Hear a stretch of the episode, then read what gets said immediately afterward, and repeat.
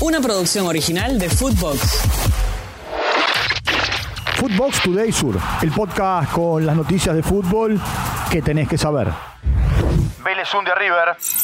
El Fortín le ganó 2 a 0 al Millonarios con goles de Claudio Aquino y Santiago Castro. Vélez sale de la zona del descenso mientras que River acumula dos derrotas en lo que va del torneo y apenas ganó un partido de los últimos 12 que jugó como visitante.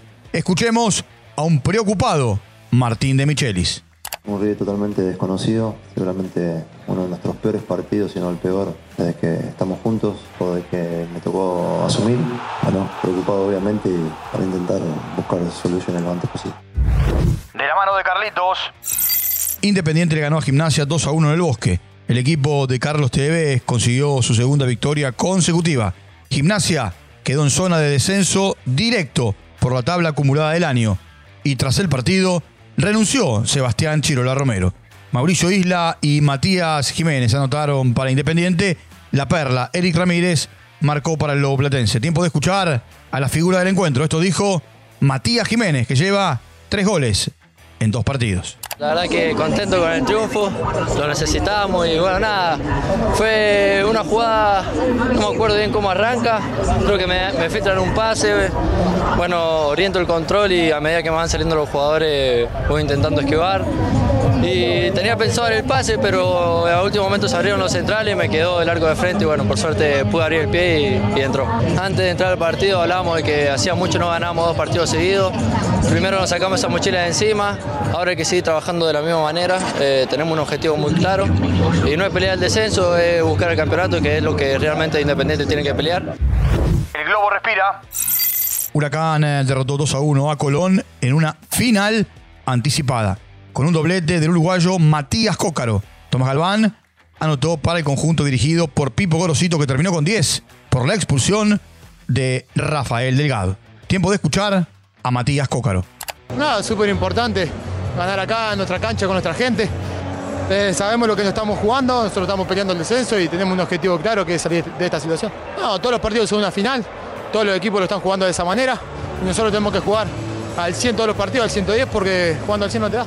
En otros resultados de la fecha, Lanús y Godoy Cruz empataron 2 a 2. Leandro Díaz y Lotti marcaron para el Granate. Juan Cáceres en contra y Tomás Allende para el Tomba. Mientras que en Córdoba, Belgrano y News empataron 1 a 1. Ulises Sánchez marcó para el Pirata. Juan Ignacio Esforza para la Lepra. Chau, Titán.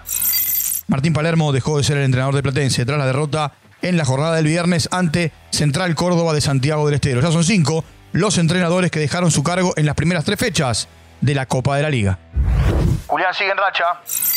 Por la fecha 4 de la Premier League, Manchester City goleó a Fulham 5 a 1. Julián Álvarez fue titular y marcó un gol. Y también hubo un triplete de Erling Haaland. Chelsea en Stamford Bridge cayó 1 a 0 ante Nottingham Forest. Enzo Fernández jugó los 90 minutos. 76 minutos estuvo en cancha Moisés Caicedo. Y en la Premier se presentó oficialmente Gonzalo Montiel, jugando los últimos 20 minutos. En otros resultados, Barley cayó 5 a 2 como local ante Tottenham. Cuti Romero fue titular y marcó un golazo. Brighton eh, venció 3 a 1 en Newcastle. Sheffield United 2, Everton 2. Y mismo resultado 2 a 2 para Brentford y Bournemouth. El líder absoluto del campeonato es Manchester City. 4 jugados, 4 ganados. Tiene 12 puntos. El Madrid, único puntero. Por la fecha 4 de la Liga en España, el Real Madrid lo dio vuelta al de Getafe y terminó ganando 2 a 1. Federico Valverde jugó apenas 11 minutos y Nico Paz estuvo en el banco de los suplentes. Otro gol de Jude Bellingham para el equipo de la capital española. El inglés lleva 5 goles en 4 partidos. Escuchemos a Carlo Ancelotti hablando de Tony Cross y Luka Modric.